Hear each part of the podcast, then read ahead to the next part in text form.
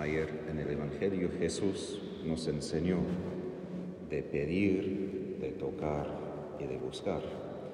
Y hoy tenemos la insistencia, casi sin vergüenza, de la madre de Zebedeo, de, perdón, los hijos de Zebedeo, pidiendo una cosa bastante alta, muy grande, para que sus hijos, Santiago y Juan, tengan los puestos más altos en el reino de Jesús.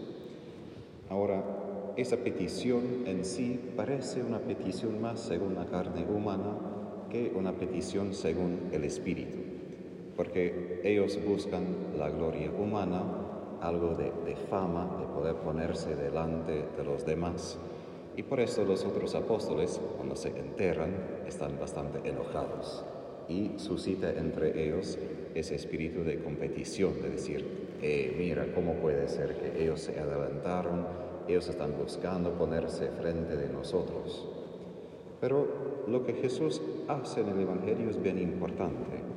Él no rechaza la petición ni simplemente disciplina a la madre. Él recibe lo que pide pero ahí utiliza esto para enseñar algo más. Y así es Jesús en nuestras oraciones también. Cuando no contesta directamente es porque hay algo en nuestro deseo que está correcto, que es bueno, pero algo también que hay que purificar. Y Jesús siempre quiere animar lo que es bueno, aun si al mismo tiempo necesita purificar lo que no es según su voluntad. Y así pregunta a los dos hijos, los dos hermanos, ¿pueden beber el cáliz que yo beberé? Y dicen, podemos.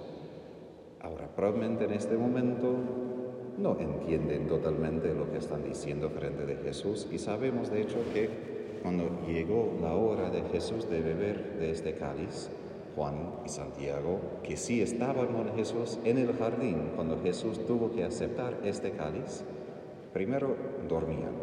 Y segundo, cuando Jesús tuvo que literalmente tomar ese cáliz, se huía. Y luego Juan volvió. Entonces, su respuesta es un poco débil. Pero Jesús todavía acepta y asegura que en tiempo van a poder.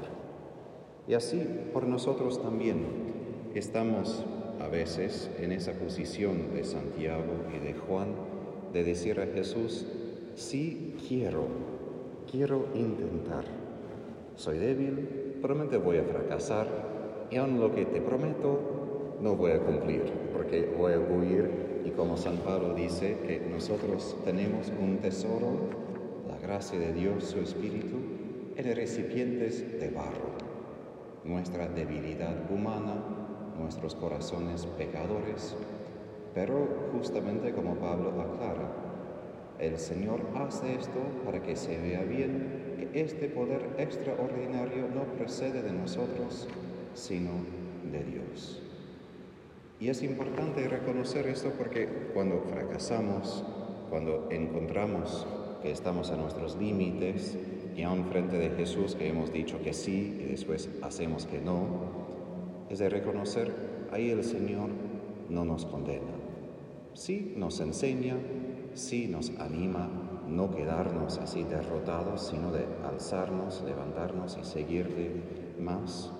Pero ahí el enemigo puede empezar a darnos vuelta en la mente, criticándonos, desanimándonos, diciendo cómo puede ser, tú dijiste que sí, después fracasaste, y cómo puedes seguir a Él más.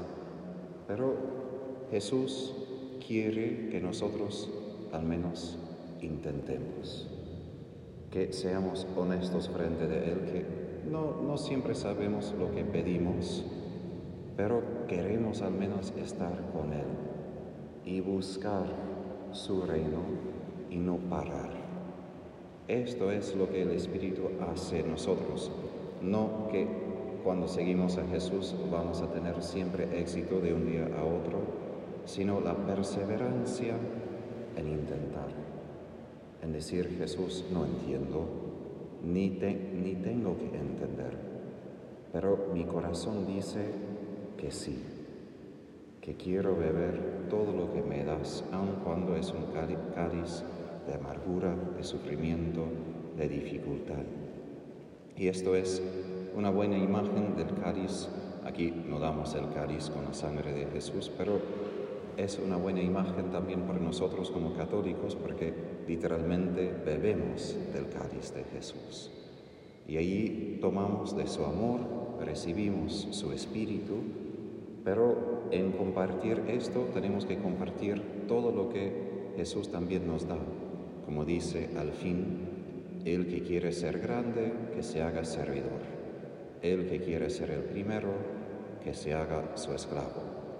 Porque el Hijo del Hombre vino para servir y dar su vida en rescate por una multitud.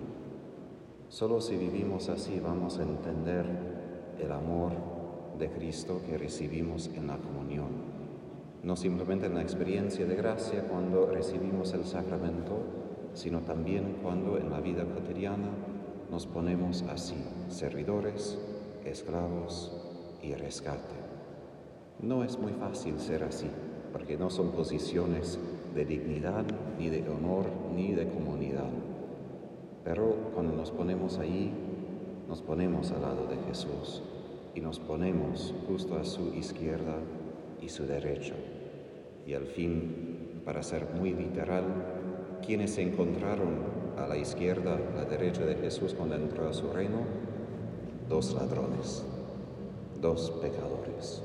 Y así podemos tener algo de esperanza, no porque somos tan santos, sino justo como pecadores vamos a estar ahí cerca de Jesús, ofreciéndonos con Él por los demás.